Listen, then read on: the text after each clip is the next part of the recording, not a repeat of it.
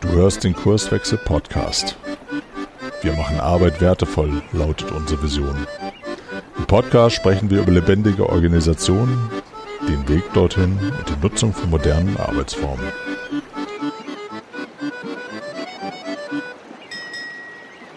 Herzlich willkommen zu einer neuen Episode im Kurswechsel Podcast. Frank Wulff ist am Mikro und ich freue mich außer, äh, außerordentlich, äh, der erste Versprecher, ähm, dass sich die Esther Schramm heute in mein virtuelles Studio verirrt hat.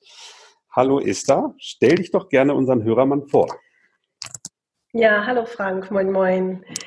Ja, ich bin äh, Esther Schramm, äh, bin Mediatorin für Wirtschaft und Arbeit und zertifizierte Scrum Masterin mittlerweile. Und meine bisherigen Schwerpunkte waren Kommunikation und Achtsamkeit und Neurodiversität. Und hinzugekommen ist jetzt noch Agilität, seit ich mich ähm, seit 2017 damit befasse. Und ich habe die letzten Jahre Fortbildungen und Konzepte für Organisationen und ähm, Autismuszentren entwickelt im Bereich Kommunikation, Prozessoptimierung, ähm, auch mit dem Schwerpunkt Selbstverantwortung und halt Neurodiversität. Und ja, ich liebe alles, was Optimierungen und Systematisierungen angeht, äh, am liebsten in komplexen sozialen Kontexten. Und ich bin ähm, total infiziert äh, von Agilität und mag das gerne verbinden mit Achtsamkeit und ähm, Neurodiversität. Ja, und genau dieses Schlagwort Neurodiversität haben wir uns ja heute mal so als Thema gesteckt und äh, mal keine Angst, liebe Hörer, es wird natürlich aufgeklärt, was sich dahinter verbirgt. Ähm, aber als erstmal, wie bist du dazu gekommen, dich mit diesem Thema zu beschäftigen? Ja, wie bin ich dazu gekommen? Also der Hintergrund ist ein ziemlich persönlicher, denn ich bin selbst nicht ganz normal. ich bin ich bin selbst neurodivergent und habe mich im Zuge der Auseinandersetzung mit all meinen Abweichungen von den äh, sogenannten normalen und meinen Fähigkeiten und so weiter ähm, damit beschäftigt und bin immer tiefer eingestiegen in dieses Thema und habe mich einfach grundsätzlich damit befasst, was eigentlich neurokognitive Abweichungen für Vorteile bringen, für Nachteile, welche Barrieren es möglicherweise in der Gesellschaft gibt, ähm, die neurodivergente Menschen daran hindern, sozusagen ihr Potenzial für die Gesellschaft voll auszuleben und sich einzubringen. Äh, und das natürlich sowohl privat als auch beruflich. Und ähm, dann bin ich äh, 2012 bin ich dann zu ähm, Outworker gekommen. Das ist eine Genossenschaft äh, gewesen, die hat sich mittlerweile aufgelöst. Ähm, eine autistische Genossenschaft, ähm, die sozusagen, äh, deren Schwerpunkt es war, ähm, autistische Menschen zu beraten und ähm, auch Organisationen und Arbeitsämter zu beraten. Ähm, und da ging es um den Schwerpunkt ähm, barrierefreie oder barrierearme Kommunikation und ähm, wie sozusagen die Gesellschaft und Unternehmen aufzuklären, äh, was es braucht, um besonders autistische Menschen am ersten Arbeitsmarkt ähm, gut integrieren zu können. Mhm, okay. Ähm, dann müssen wir jetzt, glaube ich, mal eintauchen. Ne? Was, was verbirgt sich denn hinter diesem Schlagwort äh, Neurodiversität oder neurodivergent mhm. zu sein? Wie definierst ja. du das? Ja, so eine Neurodiversität ist ja jetzt erstmal äh, ein Denkmodell, und dahinter verbirgt sich sozusagen das Konzept, dass neurobiologische Unterschiede ähm, als normaler Teil menschlicher Vielfalt betrachtet werden. Und jetzt kommt's ohne Krankheitswert. Wenn man sich jetzt überlegt, wie man normalerweise über Autismus, ADS, ADHS, Tourette und so weiter denkt, dann hat man meistens ähm, irgendwie so ein Bild von einem möglicherweise erkrankten oder behinderten Menschen im Kopf. Und da sind wir auch schon bei einem wichtigen Stichwort, nämlich dem Paradigmenwechsel, der in diesem Bereich gerade passiert. Und ich komme später noch drauf, hoffentlich, äh, weil ich diesen Paradigmenwechsel in der Arbeitswelt vom ähm, Industrieparadigma hin zur Agilität, hin zu New Work total interessant finde und da große Parallelen sind ähm, zu diesem Neurodiversitätsparadigmenwechsel. Weil wir kommen sozusagen aus, der, aus dem alten Denkmodell, wie Menschen betrachtet werden, die anders sind, ähm, wo man sagt, okay, Leute, die anders sind, die mich verstören in der Kommunikation, die irgendwie abweichend sind, und zwar tiefgreifend abweichend, wurden früher oder im alten Modell als ähm, defizitär betrachtet. Also das Pathologieparadigma sozusagen würde das kennzeichnen, wo man sagt, ja, okay, Autisten sind Menschen mit einer tiefgreifenden Entwicklungsstörung, ähm, die kommunikative Defizite haben und so weiter. Und, und dieser Paradigmenwechsel, der passiert im Moment immer noch, der ist natürlich noch lange nicht ähm, vollzogen. Der kommt aus der autistischen Community, und zwar aus der internationalen autistischen Community, die irgendwann wie andere stigmatisierte Minderheiten auch aufgestanden sind und gesagt haben, nee, so lassen wir uns aber nicht diffamieren. So lassen wir uns aber nicht beschreiben.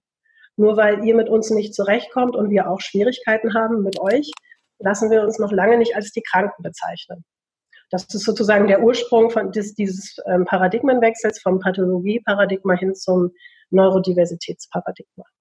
Das heißt, äh, Pathologie ähm, bezeichnet also sozusagen ähm, diese Sichtweise, dass, sich, dass es sich um eine Krankheit handelt. Das ist sozusagen genau dieses Paradigma, oder? Ja, genau, stimmt. Jetzt, wo du das, wo du eben so nachgefragt hast, habe ich mich auch gefragt. Das klingt ja irgendwie so ein bisschen nach äh, schon gestorben, ne? Nee, nee, genau. Da geht es darum, dass Menschen, mhm. es geht nicht für, um tote oder lebendige Autisten, sondern es geht um Autisten, die entweder oder auch andere äh, neurokognitiv abweichende wie ADHS, ADHSler und so weiter, ähm, um Menschen, die früher als äh, krank und gestört beschrieben wurden und äh, heute als ähm, einfach als äh, natürliche Variante und auch normale und gesunde Variante äh, ähm, der neurokognitiven Vielfalt betrachtet werden. Mhm. Das heißt, Neuro vom Ursprung Gehirn.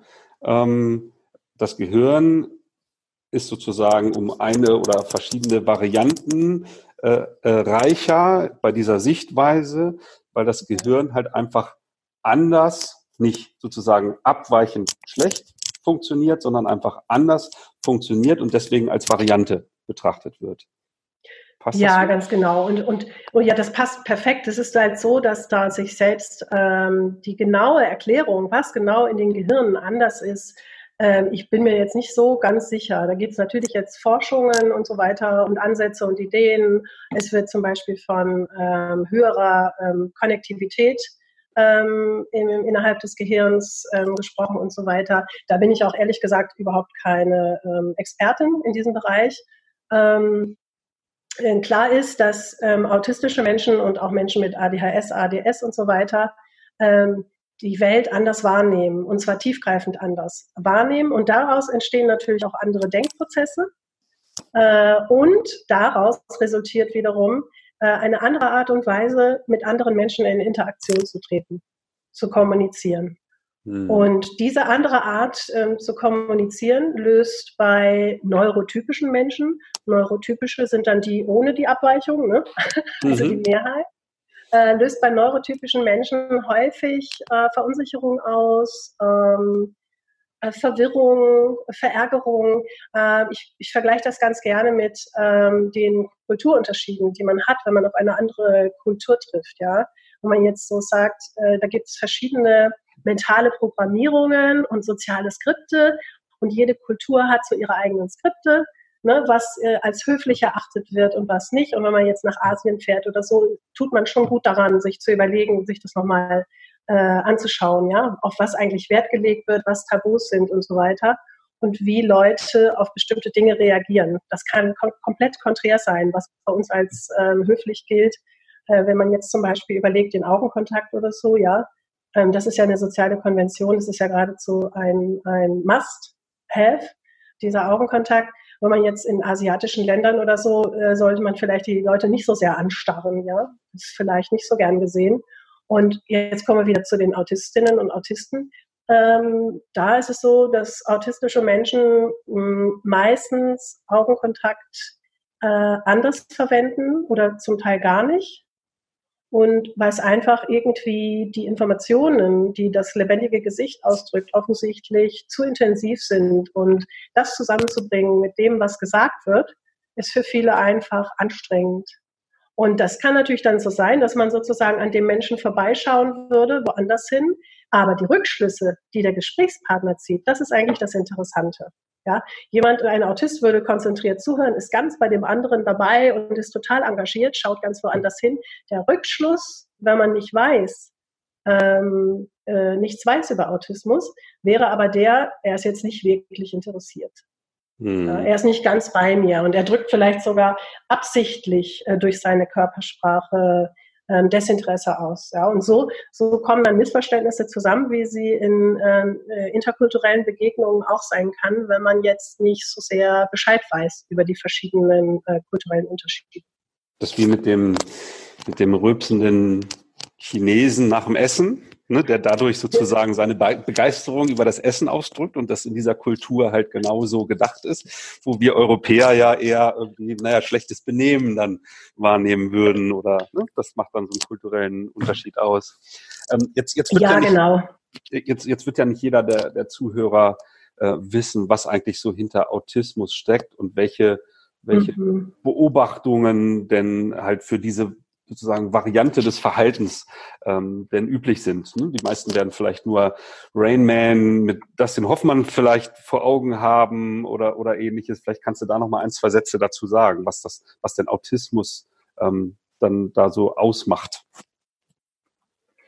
Ja, Autismus ist eine tiefgreifende Abweichung in äh, Wahrnehmung, äh, ähm, Sinnesreizverarbeitung äh, und Denken und damit dann resultierend auch Verhalten. Und also autistische Menschen nehmen die Welt meistens ähm, sehr viel intensiver wahr. Da gibt es zwei verschiedene Typen von Autisten. Das ist für viele sehr verwirrend, weil es gibt Menschen mit ähm, Hyposensitivitäten und Hypersensitivitäten.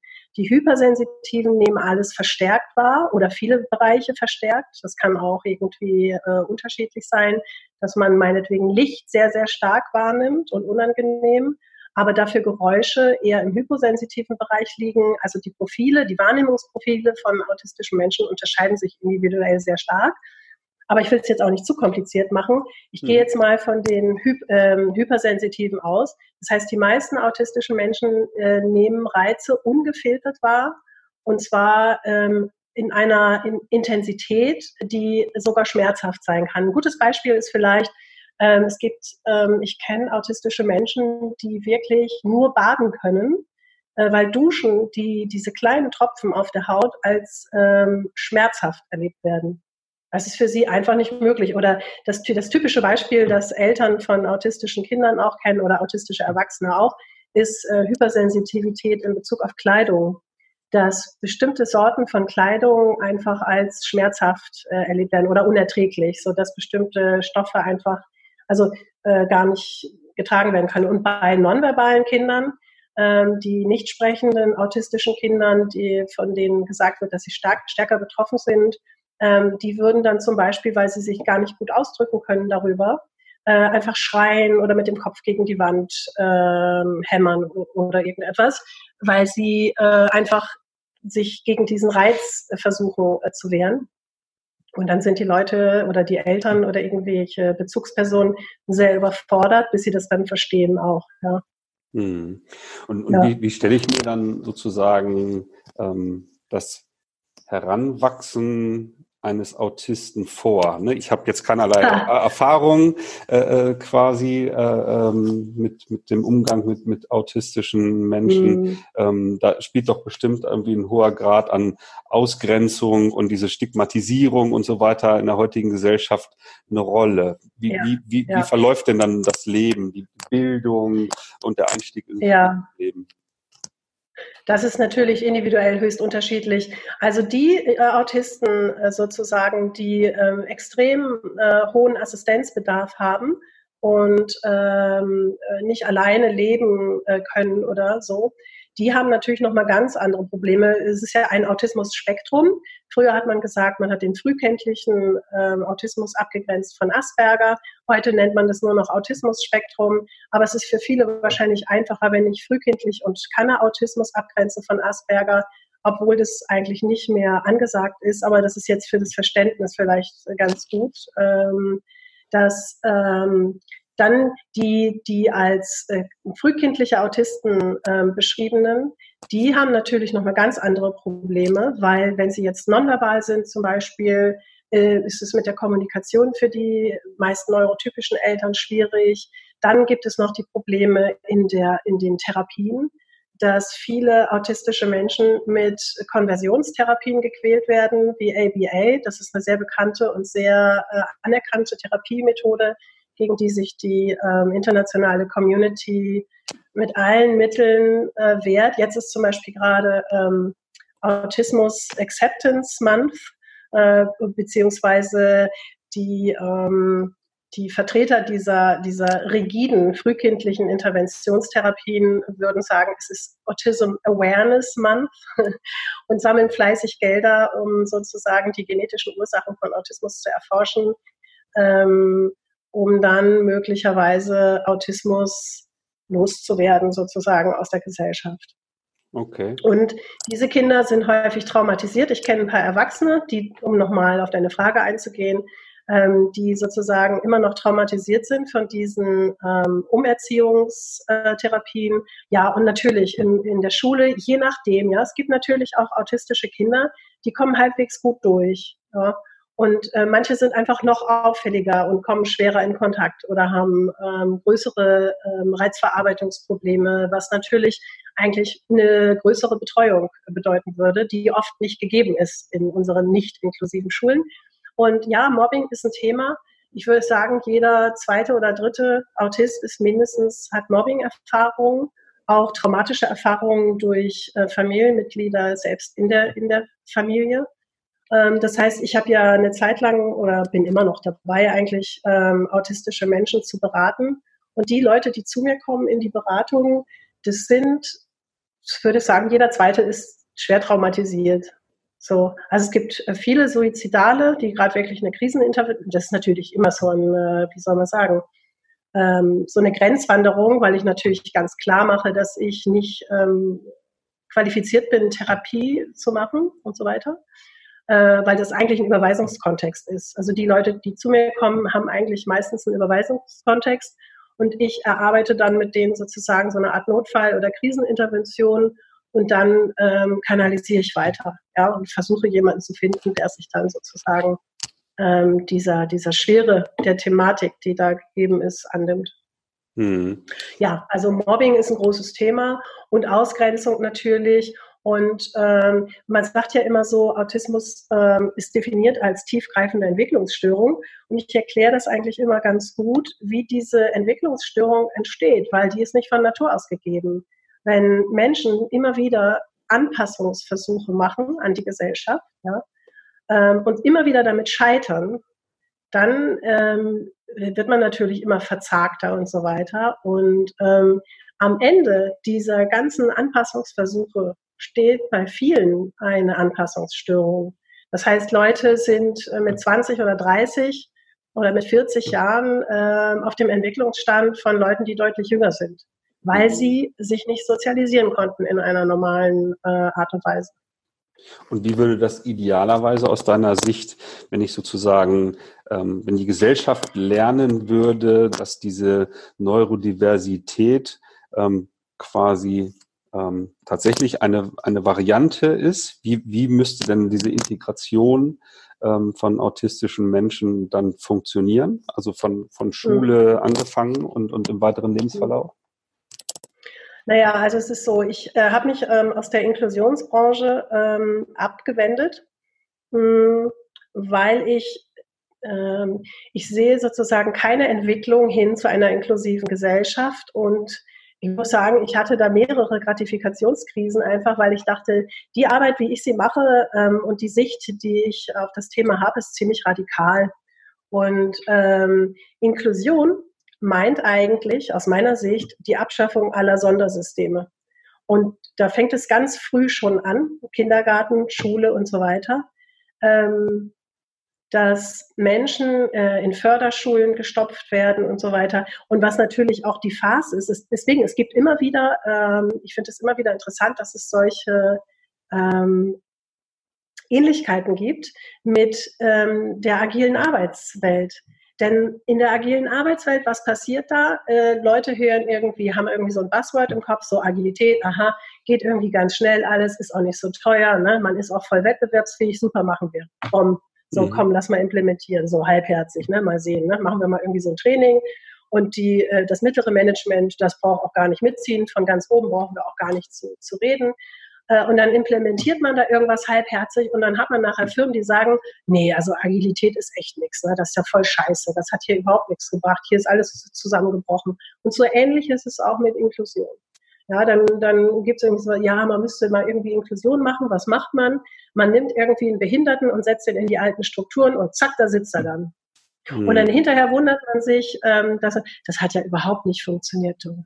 Nee, das war ganz schlimm für das Kind, für die Lehrer und für die ähm, äh, Mitschüler. Ja, kein Wunder. Ne? Also so halbherzig Dinge zu implementieren, ohne sozusagen zu überlegen, da muss ja sozusagen das ganze System verändert werden. Man muss sozusagen ähm, die gesamte Art und Weise ähm, der Schulpädagogik ähm, verändern. Das heißt, das ist ein, das ist ein Systemwandel, den ähm, erreicht man nicht, indem man einfach irgendwo ein behindertes Kind dazusetzt oder eine Schulbegleitung oder so, sondern man muss überlegen, wie können wir Schule so gestalten, dass alle ähm, äh, äh, Win-Win haben, ja, alle Beteiligten. Und so ist es ja auch, ähm, wenn man jetzt agile, ähm, agile Arbeitsweisen einführen will oder eine Firma agil machen will, in Anführungsstrichen. Ich finde, es sind ziemlich viel, ähm, klare Ähnlichkeiten da.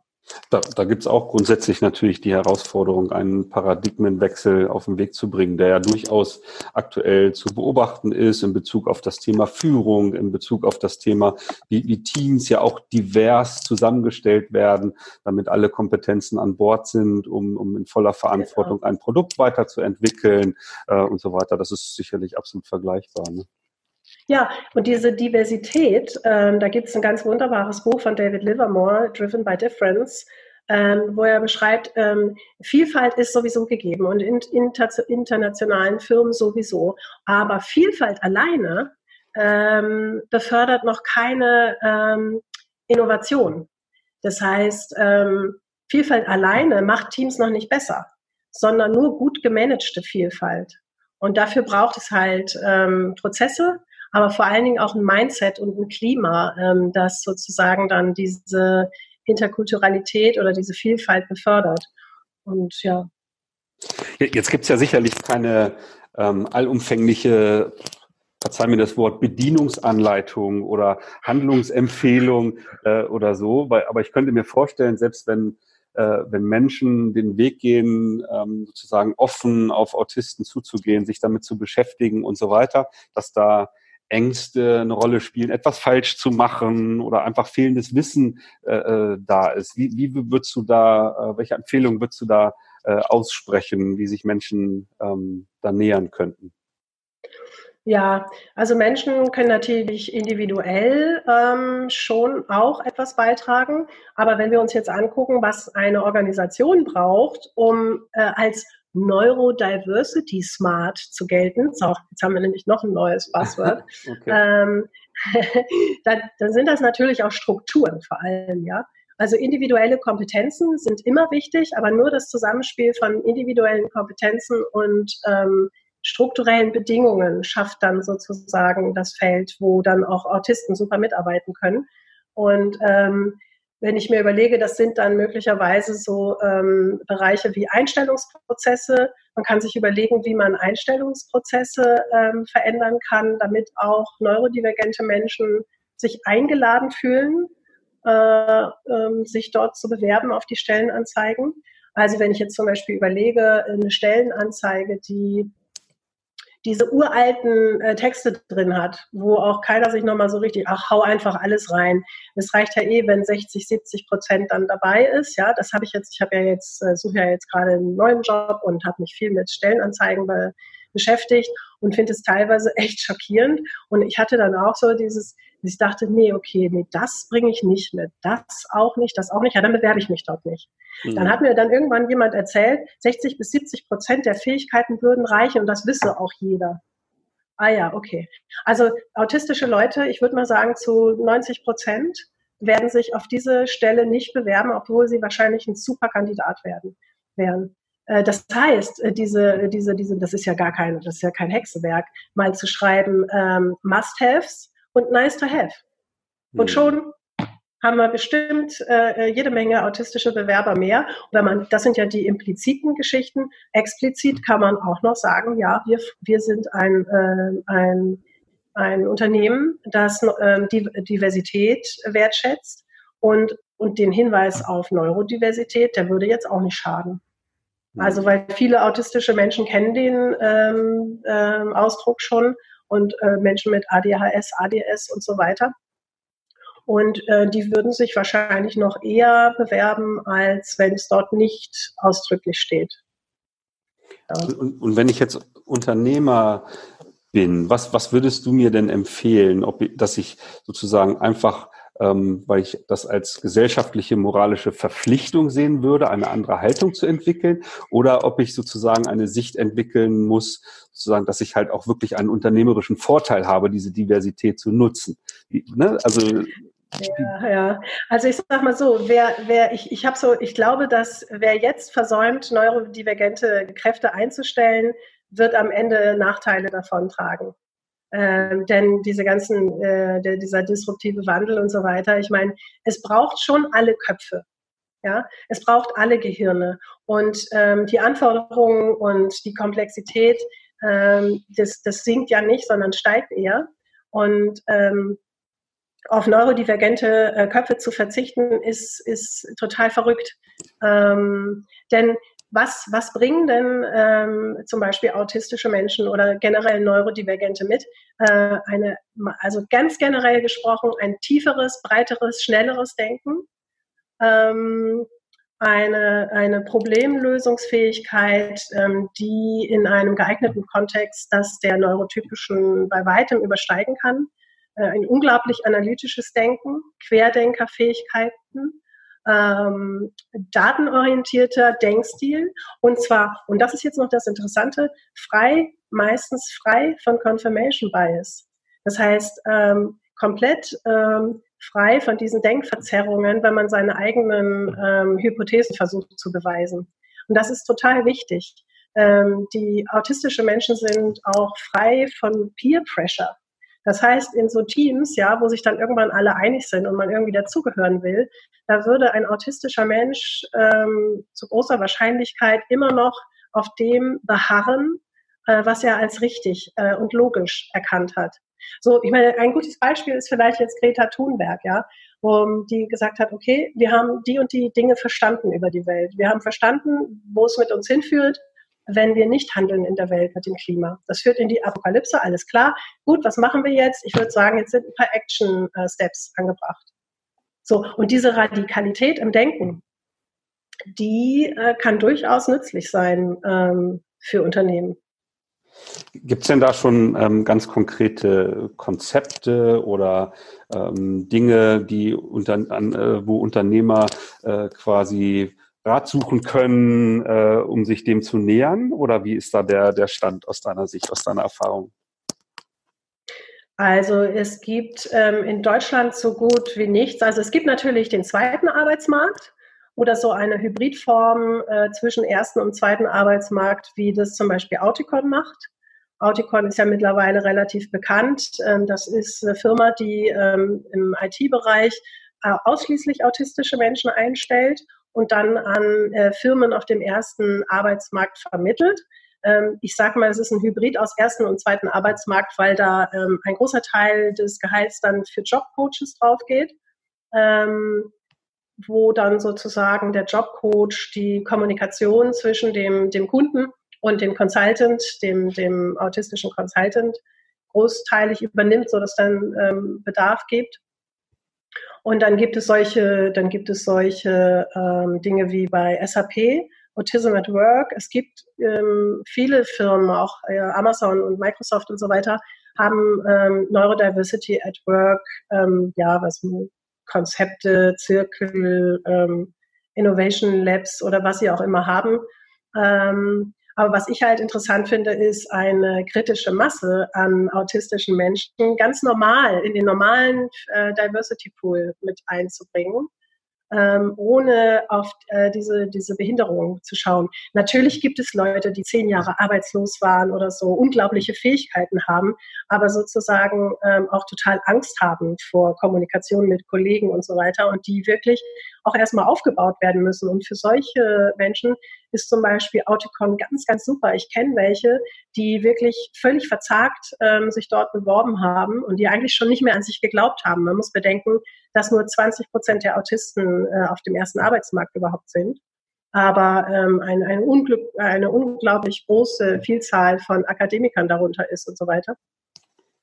Und die sind natürlich total gut bedient dann mit so einem, äh, mit so Auticon.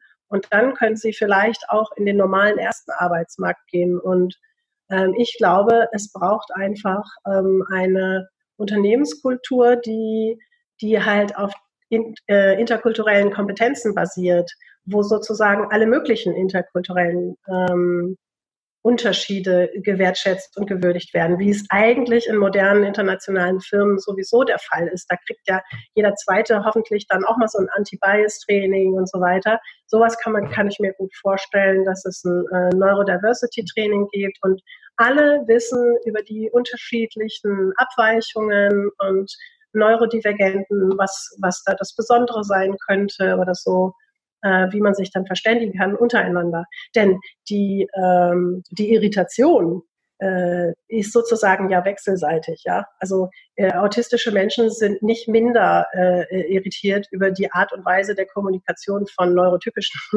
wie mhm. umgekehrt. Ja. Und, und, wenn ich als Unternehmer ähm, das erkenne und dann starte, ähm, ist es dann zu einem Training für das Stammpersonal getan oder würdest du dann auch empfehlen, das vielleicht auf eine bestimmte Art und Weise zu begleiten, so die ersten gemeinsamen Gehversuche, so stelle ich mir das vor. Ne? Wenn ich jetzt ähm, sozusagen neurodiverse äh, Menschen einstelle, ne, dann irgendwie zum, zum Schutz von allen Beteiligten oder zum, zum Begleiten der, der Startphase oder so, ähm, sozusagen jemanden da als Unterstützung dazu zu stellen oder so? Oder, oder meinst du, nee, einfach loslegen nee. und Erfahrungen nee. sammeln? Ja, also äh, man kann das natürlich so machen. Man kann äh, etwas machen, was normale, größere, äh, konventionelle Firmen machen. Sie machen irgendwelche Innovation Labs und probieren sich in Agilität und so weiter aus. Das kann ich mir auch gut vorstellen äh, für neurodiverse Teams, dass man da einfach sagt, wir machen mal äh, so ein Pilotprojekt und so und schauen uns das mal an, wie das so ist, wenn wir das äh, eine kritische Masse an Neurodivergenten noch mit drin haben. Und, und dann würde ich auch sagen, ja, natürlich äh, empirisch ähm, vorgehend. Ja, man hat einen groben Plan. ne? Man sollte vielleicht nicht 100 Jahre planen und dann irgendwie äh, äh, loslegen und dann im Laufe der Entwicklung, äh, im Laufe des Tuns feststellen, was alles nicht funktioniert, sondern man hat einen groben Plan und dann äh, dafür ist ja Agilität da oder nicht, dass man sagt, okay, wir machen immer wieder Feedback-Schlaufen, wir schauen uns das an, inspect and adapt relativ eng gesteckt, ähm, die Iterationen, und schauen uns immer wieder an, wie das funktioniert mit den Teams und was wir, was wir verbessern können, was, wir, was überhaupt nicht funktioniert, was super funktioniert und lernen daraus und entwickeln daraus unser eigenes äh, Modell, wie Neurodiversität in unserem Unternehmen funktionieren kann.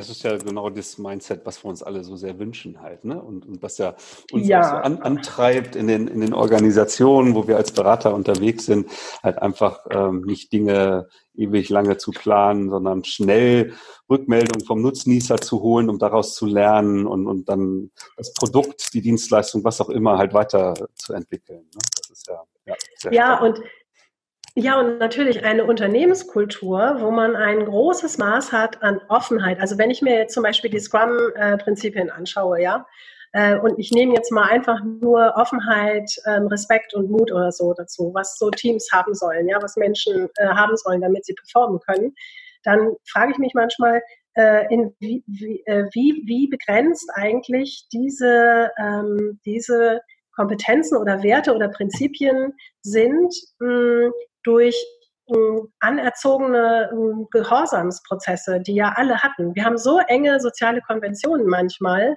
und so einen Anpassungsdruck äh, aus meiner Sicht, ähm, auch in Teams, dass ich mich dann frage, ähm, wie weit das eigentlich gehen kann mit der Offenheit und dem Mut und so weiter. Was ist mit psychologischer Sicherheit? Es ist ja mittlerweile bekannt, dass ähm, das Vertrauen und die psychologische Sicherheit einen großen Anteil darin ähm, spielen, äh, wie Leute performen können und wie innovativ sie sein können. Darf ich alles sagen? Kann ich jederzeit alles sagen oder werde ich ausgelacht, äh, über, überstimmt, äh, irgendetwas? Ähm, das sind aus meiner Sicht auch wichtige äh, Faktoren, wo äh, gerade autistische Leute zum Beispiel die Unternehmenskultur unglaublich verbessern können. Denn durch die Unverstelltheit, autistische Menschen sind to total unverstellt und ähm, sind auch damit sehr verletzlich und auf eine gewisse Art und Weise irgendwo nackt und laden damit andere ein, auch unverstellt zu sein. Und damit sorgsam umzugehen, ist natürlich dann schon auch nochmal eine Aufgabe. Ähm, aber ich glaube einfach, dass autistische Menschen oder neurodivergente Menschen die Kommunikationskultur in Firmen ähm, signifikant verbessern können. Und es gibt auch schon Erfahrungsberichte, dass, ähm, dass äh, ähm, Firmen, die es mal ausprobiert haben mit einigen, äh, sagen, ja, es hat sich was verändert. Wir kommunizieren klarer, offener, direkter. Ähm, weil autistische Menschen klare, offene, direkte Kommunikation brauchen. Also mit irgendwelchen Hidden Agendas und versteckten Dingen, die man dann irgendwie schon selber äh, herausfinden muss, da werden sie einen autistischen Mitarbeiter erstens unglücklich machen, zweitens wird er wahrscheinlich krank und drittens wird er nicht performen. Ähm, und diese Klarheit und Transparenz und wirklich extreme Direktheit, die kann durchaus förderlich sein für eine Unternehmenskultur. Das klingt total logisch, weil ähm, in vielen Organisationen, in denen ich unterwegs war, ähm, triffst du ja auf, auf Teams, die es nicht gewöhnt sind, äh, gewohnt, gewohnt sind, offen äh, Dinge zu thematisieren, offen äh, zu kritisieren, Feedback zu geben. Und das ist meistens ja. ein relativ äh, anspruchsvoller Weg, Teams dabei zu begleiten, das zu erlernen. Und da könnte ich mir gut vorstellen, dass so eine Facette das einfach sehr beschleunigen würde, weil es da halt einfach eben diese Facetten nicht gibt, sondern einfach sehr geradeaus äh, zeigt, dass es, dass es geht. ja, genau. Und Genau, und da, da braucht es nämlich ja auch eine, eine Vielzahl von, ähm, von Interventionen oder von, von Faktoren, ja. Wenn ich mir überlege, zum Beispiel diese Prime Directive, die man kennt aus Retrospektiven und ähm, äh, Reviews, ähm, unabhängig davon, was wir entdecken werden, verstehen und glauben wir aufrichtig, dass in der gegebenen Situation mit den verfügbaren Wissen und Ressourcen und unseren individuellen Fähigkeiten jeder sein Bestes getan hat. Das sind kleine Mini-Bausteine, die aber so eine, so ein Klima Thema von psychologischer Sicherheit äh, befördern. Nimmt man dazu noch die, diese hochstrukturierten äh, Feedback-Möglichkeiten und wenn das jemand gut macht, dann würde ich sagen, so, und wer ist hier, wer hat es kaputt gemacht? das wird nicht die Frage sein, ja, sondern es wird die Frage sein, hey Leute, was ist richtig gut gelaufen? Wo müssen wir an kleinen Stellen schrauben und wo, äh, was ist uns komplett äh, äh unter, durch die Lappen gegangen? Und das als systematischen Prozess, als eine normale Rückmeldekultur zu etablieren, ähm, macht ja auch schon was, jetzt gerade was dieses Feedback-Mindset angeht oder so. Ne? Kriege ich Feedback nur, wenn jemand sagt, pass mal auf, mein Lieber, ja, das äh, machst du jetzt einmal und nie wieder und dann auch noch mit diesem Unterton. Oder gibt es so eine wertschätzende Routine von, wir melden ständig rück, wie die Dinge funktionieren und wie wir sie erlebt haben? Und all diese Dinge äh, sind natürlich wichtig für psychologische Sicherheit und dass man sich auch darauf verlassen kann. Ja. Mhm. Ja, sehr spannend. Ähm, ja, was, was gibt's noch zu, zu sagen zu Neurodiversität? Mhm. Haben wir Facetten noch nicht beleuchtet oder erwähnt? Neurodiversität. Ja, was ich glaube, was, ähm, was ich glaube, was ich richtig wichtig finde, ist einfach auch, was brauchen Individuen, ähm, Neugier, Neugier und Offenheit auf Andersartige. So wie wenn man jetzt sagen würde, okay, ähm, man geht in ein internationales Unternehmen oder geht als Expat nach China oder so. Also man sollte jetzt ähm, nicht davon überzeugt sein, dass die Art und Weise, wie man die Dinge wahrnimmt und wie man sie, wie man miteinander umgeht, dass das sozusagen die einzig richtige Art und Weise ist, die Dinge zu tun. Ähm, es gibt ja diese, diese ähm, Bennett-Skala, äh, wo man misst ähm, so die, die kognitiven Reaktionen im Verständnis für Kulturunterschiede und äh, wo man sagt, es gibt so ethnozentrische ähm, Phasen und ethnorelative Phasen und, und dieses ähm, dieses ähm, meins ist das einzig wahre, so wie ich es tue, ist das einzig wahre, ist ähm, ist vielleicht nicht das Richtige, ja. wenn man jetzt zum Beispiel einen Autisten trifft und äh, man selbst ist ähm, irgendwie grüßt immer total und unterhält sich und hat Smalltalk und so. Man trifft auf einen Autisten, der das nicht tut. Dann würde man ja vielleicht, wenn man in so einem ethnozentrischen Stadium stecken geblieben ist, würde man sagen, ah, guck mal, ne, unmöglich, ne, der grüßt nicht mal und so, ne. Guck mal, hat auch gar keine Lust, sich richtig zu unterhalten, ne. Das ist ja wirklich das allerletzte. ja, dass also äh, so ein bisschen so eine gewisse kulturelle Arroganz hat äh, gegenüber Neurodivergenten. Das wäre jetzt schlecht, ja. So eine gewisse Offenheit und Neugier äh, ist schon wichtig, aber die darf nicht nur von den Individuen ausgehen, sondern die gesamte Organisationskultur äh, muss von top-down irgendwie so, so eine Vision haben die auch glaubhaft ist und nicht einfach nur irgendwo in so einer Leitlinie steht, auf einer Website oder so. Ne? Das muss schon echt sein.